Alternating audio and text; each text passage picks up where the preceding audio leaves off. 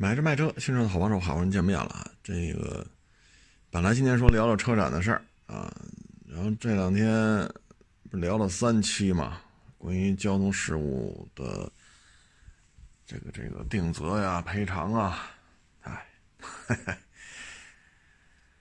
哎，这给我发私信呀，这个评论呀，这网友特别多。有一网友呢，就给我发私信，就说了，说他们家老人就被人撞了，对方全责，啊，没钱，医药费也不掏，啊，那只能自己掏，掏又掏不起，又借钱，有那律师吧，就特别恰到好处的出现了，说帮你要钱去，我给你帮忙，费尽周折吧，算是把钱要回来，要回来呢，律师一张嘴你得给我一半。你不给我一半，我怎么怎么着你？然后呢，人家就到处吹。你看我们呀，急人之所急，忧人之所忧啊！没有我一分钱要不你看我们这律师起多大的作用？最后呢，这网友说：“你看我们家多倒霉，让人撞了，欠债，治病，要不回钱，要过来了就剩一半。”人家还到处说是我们家的救命恩人，这事儿吧，我觉得为什么会成这样呢？你得看啊，这个事情往上报，因为制度这种理赔，谁先介入谁后介入，这要从上而下才能实行。第一啊，医院啊，他上报的就是我收到多少医药费，我治好了多少人，他不会说有多少人不交钱，我也轰出去了。医院系统上报不会报这个的，说二零一九年本院有多少人因为不交交不起医疗费被我们拒绝治疗啊，离开我们医院之后自杀或者死亡，他医院不会报这个的啊。交通队呢只会说我们处理了多少交通事故，抓了多少肇事逃逸啊，有多这个致人死亡的这种交通事故，我们破案率是多少多少。他不会上报说，你看到没有，这撞残废了，这撞成植物人了，这个呢躺 ICU，啊，他们家为了找这个，这个肇事方不赔或者没钱赔，现在这边就死了。交警不会报这个的，交警报的就是你看啊，我抓了多少逃犯，啊，我这儿致人死亡的这种交通事故，我这个人这个命案必破嘛，我破案率就是牵扯人命案的，我这个。破案率能到多少多少多少？那是保险公司的吧？你看我收了多少保费，我赔了多少钱？啊，我这纯粹就是为民奉献，学雷锋啊！啊，我收了一百块钱保费，我赔了九十九块钱，剩下那一块钱我在人人工啊、宣传呀、房租啊，我们多么不容易啊！我们维护了这个社会的这个。啊，这个出现风险时的这种稳定，我们功不可没。因为他们是成系统、成机构的，啊，对吗？他们是成系统、成机构，那交警往上一直到公安部，医院上面有卫生部，保险公司有保监会，啊，它是有直从自自上而下一级一级一级一级的这种管理体系的。所以他们都有很多的数据，说明自己做的很好，啊，他确实也出了钱了，他确实也破了案了，他确实也把人治好了，这都是事实啊。我报这个有什么错误吗？没错，一点错没有，所以这个就是目前的现状，啊，你说制定这保费说基本上不变，保险额度增加。啊，那这些官员们制定完了啊，你看我啊，我这又为民造福啊，哎呦喂，在什么价的都往上涨的情况下，保费基本不变，保费增加，你看我没有？啊，干了多么伟大的一件事情，让保险业进一步的啊，呃，替大家转嫁风险，啊，保大家在遇到风险时的这种经济上的一个平稳过渡，你看我功不可没。该升官升官，该退休退休。嗯，至于说底下的这种现状，没有人去改变。这事儿是这样吧？十年前吧，我不是也被人撞过吗？那一起车祸伤了两波，对方全责。啊，后来也没人看我们了，就跟现在一样，没有任何变化。说拿点水果看你来，没门你死不死啊？然后最后是我，因为没什么事儿嘛，我买了点水果去看另外一个，另外一个岁数大，当时比我大十几岁，将近二十岁，我买了点水果去医院看他去了，因为我们俩都是被撞的嘛，啊，我们俩都没责任，撞我们那是百分之百全责，啊，当时呢就也是这种情况，钱不出，啊，这个那个爱咋咋地，看看你了，看他妈什么看呀？不是没死的吗？就这个。你搓火吧，哎，你先搭钱吧，哎，保险公司赔了钱打他卡里，还不打你卡里头，人家拿着往拿着这笔赔偿金给不给你是人家的事儿，你明白这意思吗？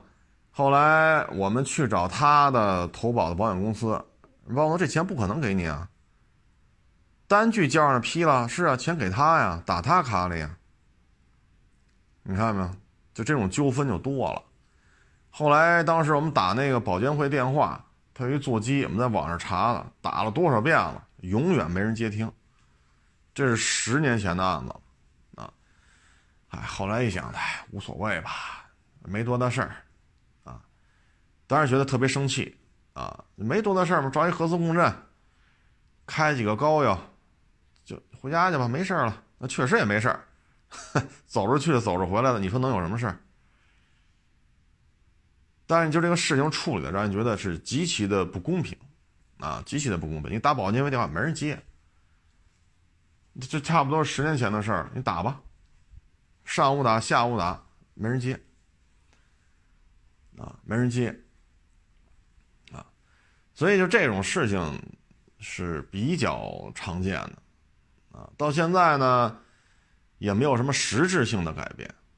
啊，所以这种受伤害的人呢，可能我这么一说吧，我发现了，就给我发私信啊、发评论特别特别的多，所以这是一个要要从我看啊，就咱没有必要一个话题聊四期，对吧？没有必要聊四期，这也没有厂家给充值，这这你说是吧？但这事儿我就我突然觉得，就跟就是有这种遭遇的人啊，你跟他就是一录这节目，他听完之后特别有特别有感受。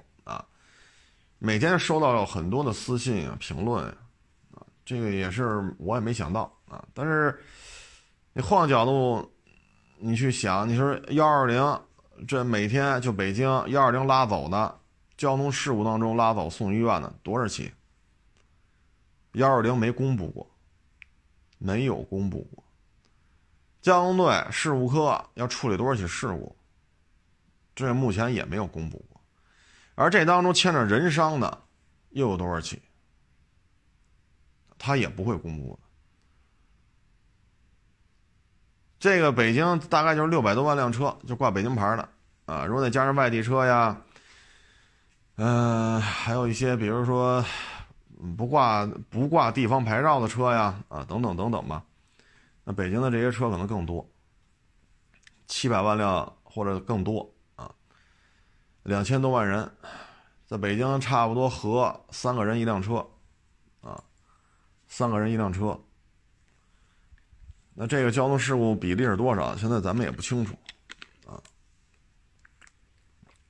这个呢是需要一些解决方案，啊，赔得起的还好，啊，说掏掏十万，掏掏二十万，掏掏个五六十万，掏刷卡掏去。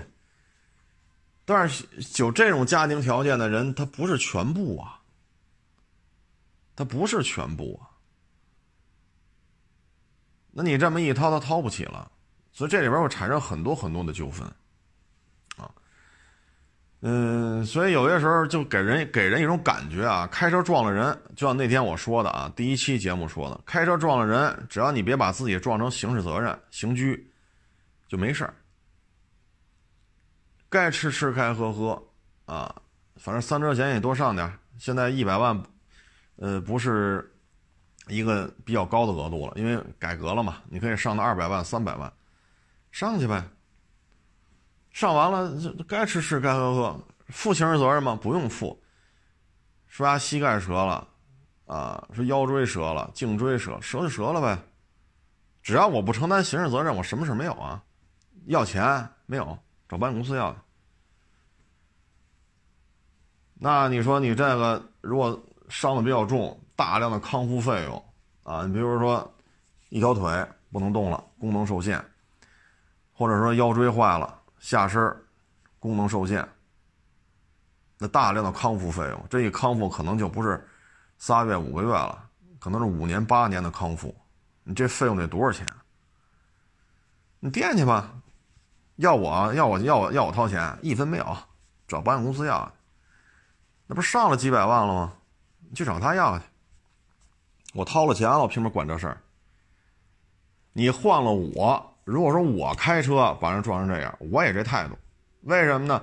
十就是往往前倒啊，我是九十年代末拿的驾照，到现在也二十多年了，看到的交通事故太多。我这还行，都是别人撞的我，那我没撞过别人。所以也很清楚，这个交通事故理赔过程中就是这样。所以如果说我撞了别人，我也这种态度，原告告去，反正我三者险上的多，告去呗。让我给你掏钱，门都没有。说海沃是说你把人撞了，你不买点水果看着看什么看啊？我欠他的，撞就撞了呗。那换了我，我也这种态度。你不爱听，不爱听你别听啊，谁让你找我来的？你愿意找我了，就这态度，不爱听不爱听，出去。这就是现实生活当中就这样。你明白这意思吗？虽然说我没撞过别人，我被别人撞过，那那一次是两个受害方，那不也是我拿着水果看人家去吗？你说咱这事儿怎么办呀，老哥？咱俩都是，咱俩都挺倒霉的，对方全责。你说咱俩这理赔怎么办？我就拿我买点水果找人家看看人家去，人家还在医院呢。那最终就是这样啊！你说人在医院呢，你说我能空手去吗？是不是理清情意重？你说那那最后处理不就是这样吗？我们俩互相看，你说我们俩，你说倒霉不倒霉？你说我们俩倒霉不倒霉？我们俩一点责任都没有，交警出的单子百分之百全责，肇事方百分之我们俩无责方。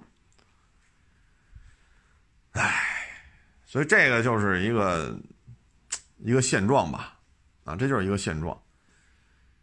嗯，你没有一个解决方案，啊，没有解决方案，那没有这个方案，这很多问题它就不好办。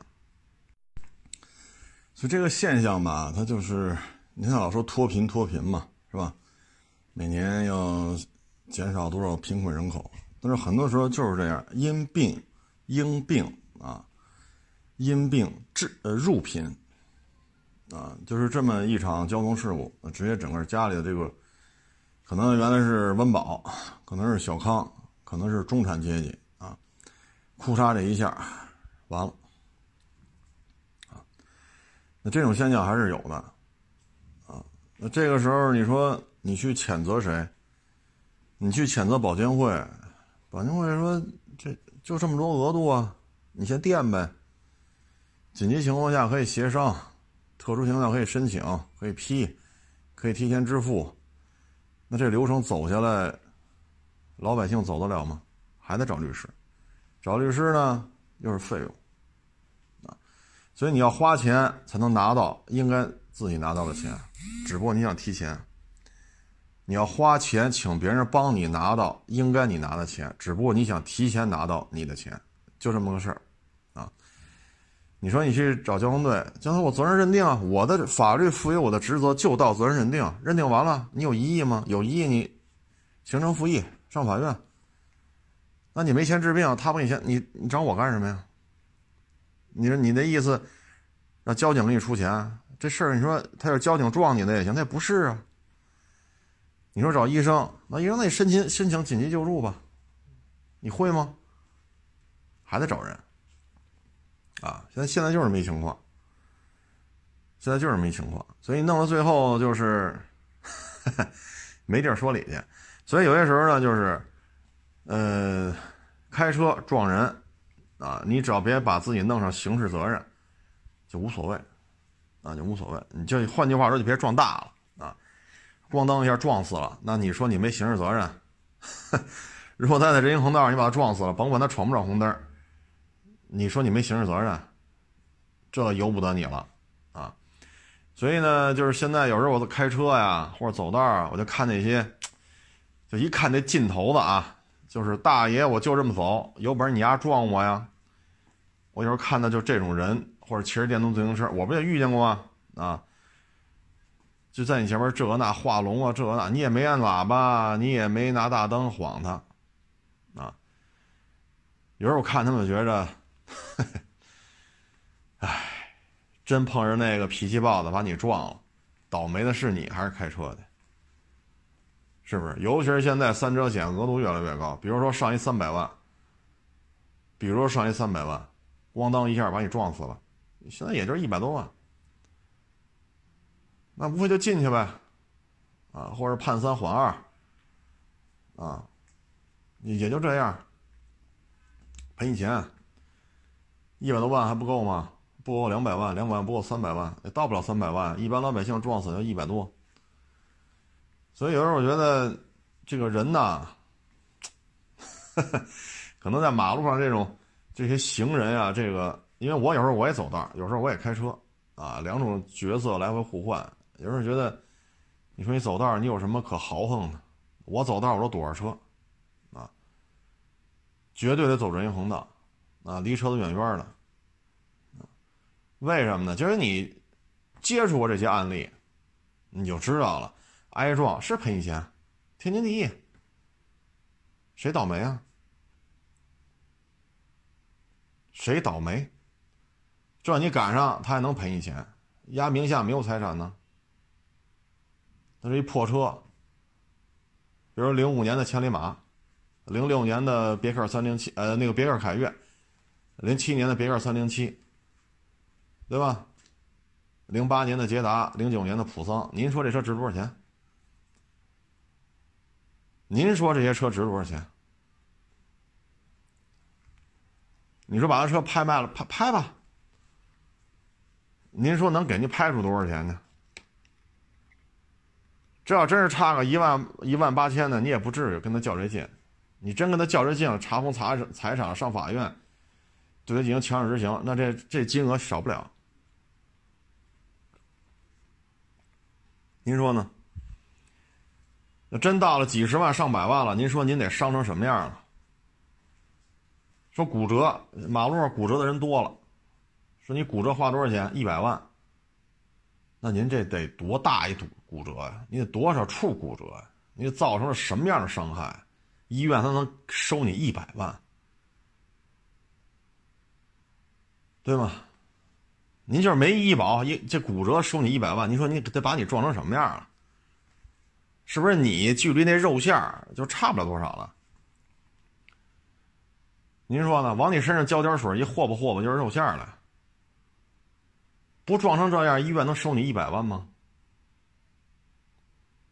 所以有时候看这些特别豪横的这些老人也好，小伙子也好，你说小孩那是不懂事儿。对吧？五六岁、七八岁，他不懂事他没有这个意识，他在马路上跑来跑去的，那是他父母或者说他监护人的责任啊。尤其是成年人，包括老人，有时候觉得，你说躺地下，你说你得多倒霉啊！但是现在这个整个这个社会的这个宣传吧，有些时候好像我也不知道是有意是无意，把这些事情都忽略了，反复在强调驾驶人要怎么怎么，驾驶人要怎么怎么着。实际上，真正出了事儿之后，你发现驾驶员没什么事儿。驾驶员有什么事儿？现在保险额度这么高，你买一车不用贵了，十万包牌，十五万包牌，你上一三百万的三者险，你上得起上不起？我就问你，你上得起上不起？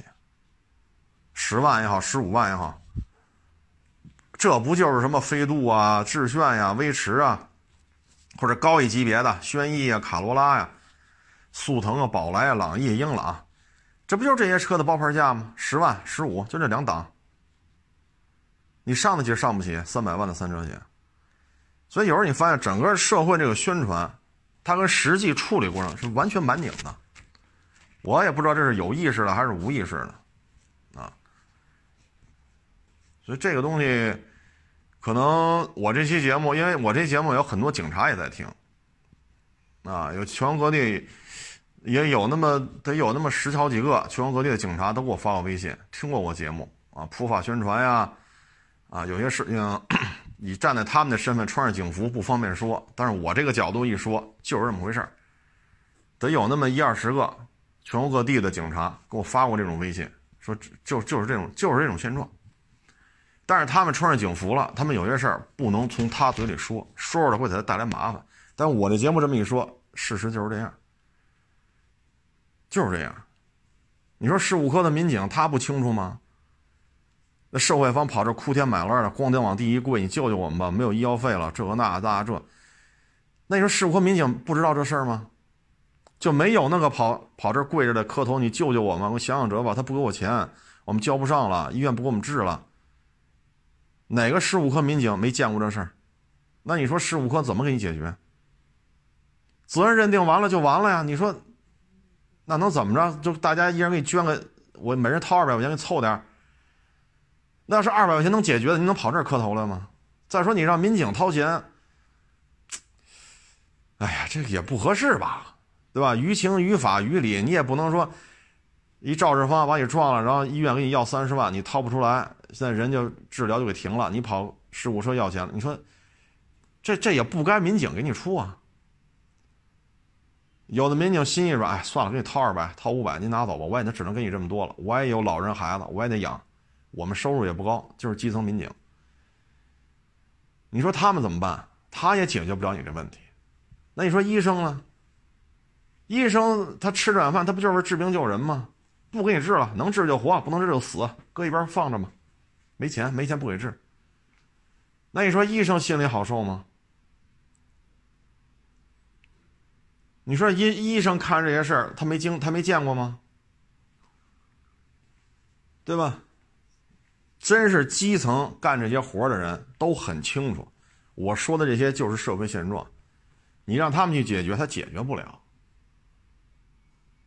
他解决不了。你说法院这种事儿见得少吗？咣当一撞，残了，三级伤残、五级伤残，咔单子列出来了，对方赔吗？应该赔，法院绝对支持你赔吧，活蹦乱跳的，现在都他妈得坐担架或者坐轮椅了，那法院看着，法院心里不难受吗？活蹦乱跳一大活人，整个家废了，一家子人什么甭干，就照顾这一个吧，半瘫，或者全瘫，或者拐了了，走不了道了。你说法院的法官看着，法官也是也也是爹妈养的，法官的心也是肉长的呀。那对方没钱，你说法院怎么办？所以很多事情现在，唉，反正现在就是。现在我看这舆论就是保监会功德无量，保费基本不变，保额增加啊，惠及千万车主。现在基本上就是这个舆论导向。但是我希望就是什么呢？具体的这个真是到了刚才我说这个问题，医药费垫不起了啊，这个时候应该有一个具体的执行方案。有没有？有，藏着掖着不公开。你像你马路边他有一人晚上睡马路边了。第一，各地都有救助站，对吧？他就干这个的，收容、管吃管住，有病了给你瞧病去，对吧？有那个相对干净整，当然你不能跟总统套相比啊，反正有干净整洁的床、褥、被窝，夏天不能让你热着，冬天不能让你冻着，啊，管你三顿热热乎饭，是吧？咱也不说大螃蟹、什么山珍海味吧，起码三顿饭能保你。干净、热乎的，这大家都知道找谁？派出所也知道找谁。说这一老人睡马路边了，有人报警，警察一来一问，送救护站吧。要是小孩说八个月、一岁的，那找不着主，找不着送那个儿童福利院。但你像这种情况，有没有什么非常大家非常清楚？就是我一问你这事怎么办，啪，你反应出来应该找谁？谁也反应不出来，我应该找谁？没有。那没有，一般跟你说，你上法院吧。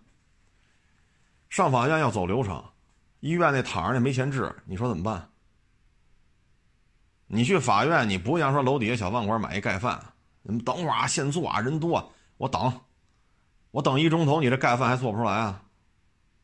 你这样做不出，旁边那家也做出来了，大不了买个泡面，我怎么也把这口饭给他吃了吧？你法院能这么快吗？所以很多这个这种交通最后的处理是非常非常麻烦。啊，所以我说录这录这节目啊，其实也没想一个话题录这么多期，我也没想到这么多人给我发私信啊，这确实也让我挺意外的。哎，这只能说呀，咱还是避免交通纠纷啊，车撞车还好办点尤其是牵扯人，一旦牵扯人，这事很难办，非常难办啊。这个再衍生出来呢，就不是车撞人了。他再这说这个摩托车骑行的问题，有些东西是对方责任，有些东西可能双方都有责任，就是比例的问题。有些就是您自己的问题，摔死了就摔死了，没人管，没人管啊。所以各位呢，就是骑摩托车呀，还是要注意安全啊，不要去盘山道上去练去。咱要真想练，咱找找。啊，有没有专业的这种赛车场？该交钱交钱，因为赛车场只要一进就买保险，他该买咱买，该花钱花钱，上那儿练去，对吧？我有专门的保险，你就在赛里跑，什么时间段你什么车，有一个针对性的一个临时保险，这段时间出了事赔你多少钱，然后你跑去吧，人家赛道人家相关的救护啊、监控啊，是吧？人都相对是比较完善的。所以不要去说山里边跑去，真出了事儿太倒霉了，啊，真是太倒霉了。而且你像赛道两边啊，它都有砂石带作为缓冲，砂石带外边就是橡胶那个马的橡胶墙啊，轮轮胎墙，它要比你这个去山里边跑安全系数高很多，啊，你就去那儿跑就完了。你你尽量不要去山里边这么这么跑，跑完之后你看吧，我刚才说了半天都是有一个肇事方在这儿。那您骑摩托车自己跑到山沟底下去，或者跑山拍山上了，或者自己摔的胳膊腿出问题了，没有肇事方啊。你说你年纪轻轻的，你说再落点病，你说你爹妈怎么办呢？是不是？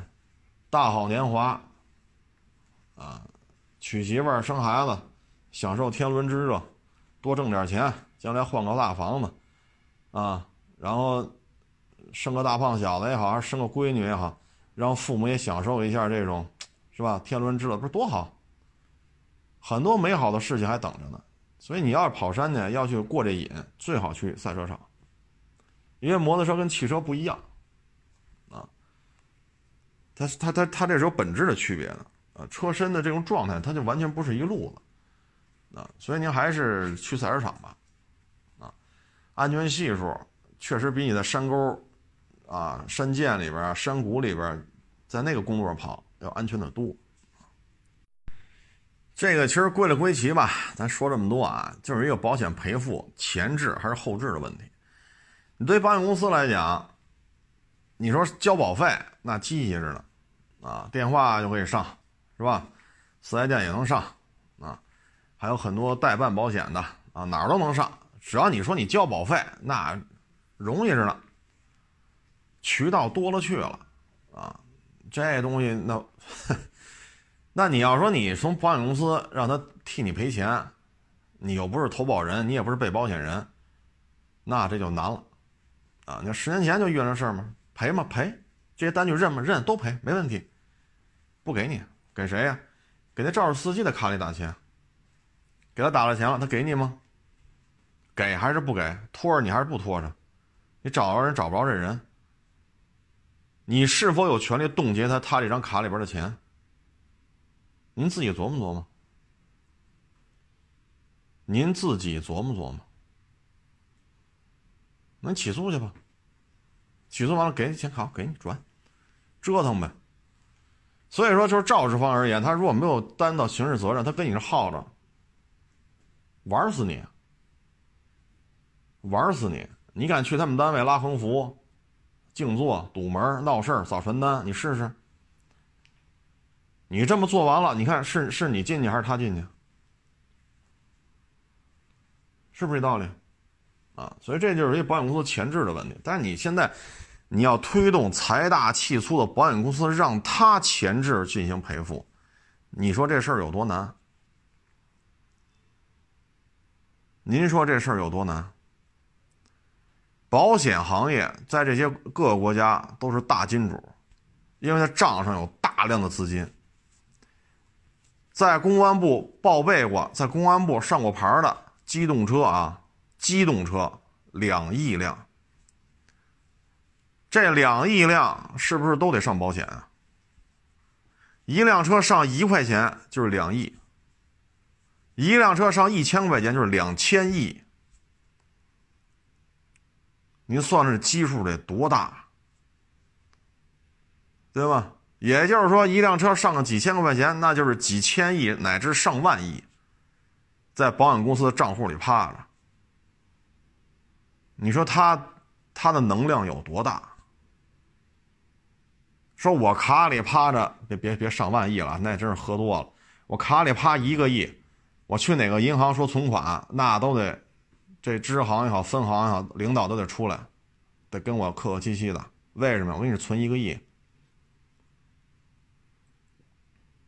不用说一万个亿，也不用说五千亿，一个亿您试试。逢年过节还给你打电话，看看你家，哎，这是来水果了，嘿，给你送两箱去。大螃蟹来了，给你送两箱去。利率都得协商。你说强那中国人民银行公布的利率，那是公布的啊。咱这个一个亿了，咱就协议，协议利率，咱商量着来，肯定比那高。您只要在这存，肯定比墙上贴那个高啊。你一个亿就是这样，您别说您一千个亿了，您别说您一万个亿了，您说是不是？您真是手里有几千个亿，要不您自己申请银行牌照得了，您自己，您自己放贷玩吧，啊，您真有这钱，你炒股，好家伙，您要说一炒股，这股市就动荡，为什么？您这资金量太大，一来来五千个亿。那虽然说你不能都拿出来吧，因为保监会有规定，你那个资金这个底线是多少，这是有要求的。但是您这个总量在这儿呢，所以你让他怎么怎么着，让他多干点儿，让他把钱拿出来的时候早一点你说他干吗？你增加谁的劳动量？保险公司，你这种做法是让保险公司的资金在账户上待的时间变少。对你有利，对保险公司有利吗？所以咱吵着半天，最好的解决方案就是大家都老老实实的。咱开车，咱能躲着车躲车，能躲着人躲着人。咱走道了，咱能躲着车，甭管你是俩轱辘、仨轱辘、四个轱辘，还是多少多少轱辘，咱走道能躲着他。咱骑车的啊，俩轱辘、仨轱辘的，咱能躲着也都躲着点。咱别说谁穷谁有理，没用。刚才我说这案例跟你穷富有关系吗？可能说你家里不差钱说医院说掏八十万还能救，不掏就等死吧。那夸我掏了，那对于有钱人来讲那无所谓，掏吧，八十万刷卡。能不能报先放一边，不就八十万能救活吗？救，给你给你刷。那可能就这时候有区别了。那你要没钱，没钱你就耗着呗，死死就死了呗，对吗？对方一听。反正我也得进去，我进去我就不赔了，对吧？财名下没财产，保险公司赔完完了，剩下的就就就就这么着了，人家不愿意多管了。三张险赔你一百万，你也就这样了。剩下的没有钱，你查吧，卡里没钱，名下没房，名下无呃有车，哼，值钱还行，不值钱呢。像刚才说的，零七年的三零七，零九年的凯越，零五年的千里马。零八年捷达，零九年大普桑，哎，所以就是各位啊，和谐，这是为咱老百姓着着想，咱自己着想，咱自己个儿得和谐啊，咱自己个儿得和谐。你包括那个泼人家咖啡那个，假如说那哥们儿突然一下扑了，就风挡玻璃全是咖啡，啥也看不见了。如果前面有人过马路，咣当这一撞，撞死了，撞死了就是你的责任，就泼咖啡的全责。那你这时候就属于是是是故意杀人呀，过失杀人呀，还是危危危危险驾驶啊？啊，你反正就给你粘一条。啊，所以就是不要逞着一时之快，别别就别了。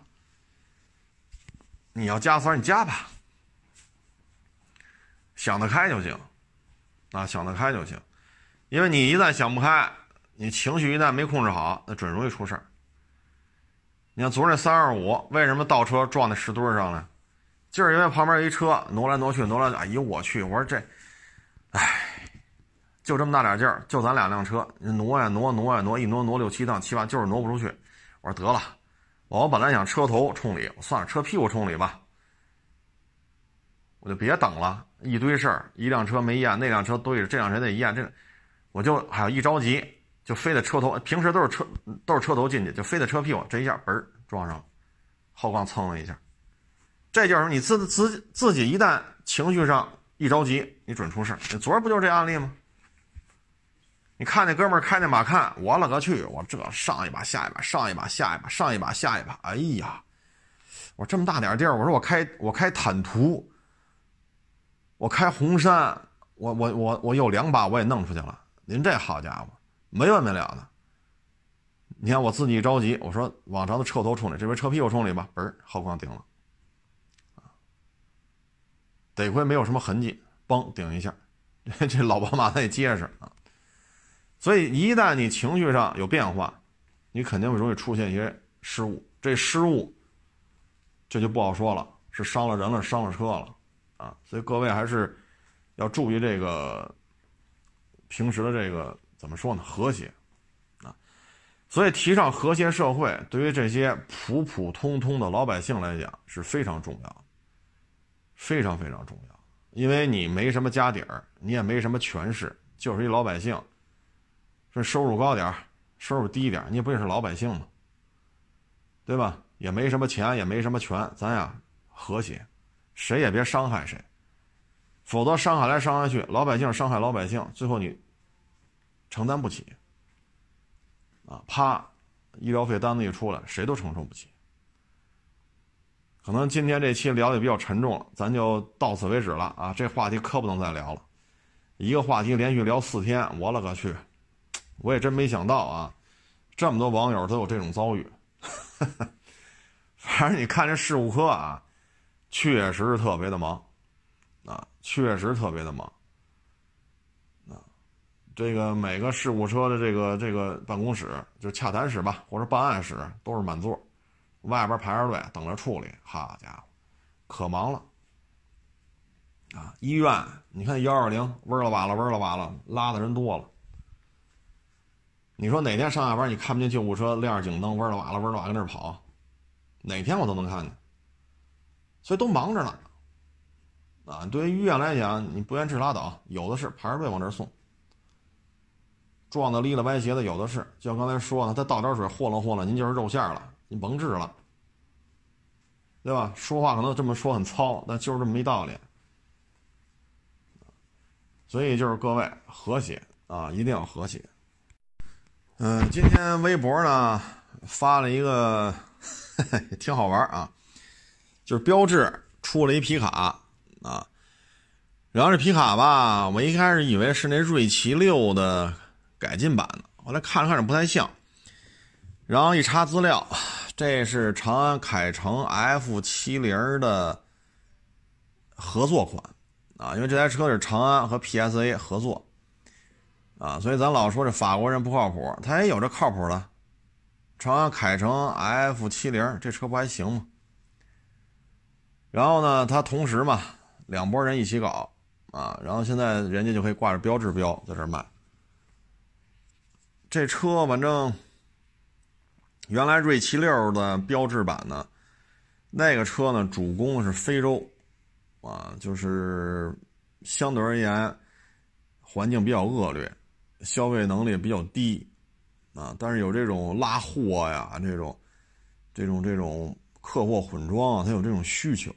啊，所以锐奇六换换上标志的这种这一套 logo，啊，在非洲地区销售，因为非洲嘛，很多地区、很多国家啊，很多国家原来是法国的殖民地，所以呢，法国在那边是有传统的影响力的。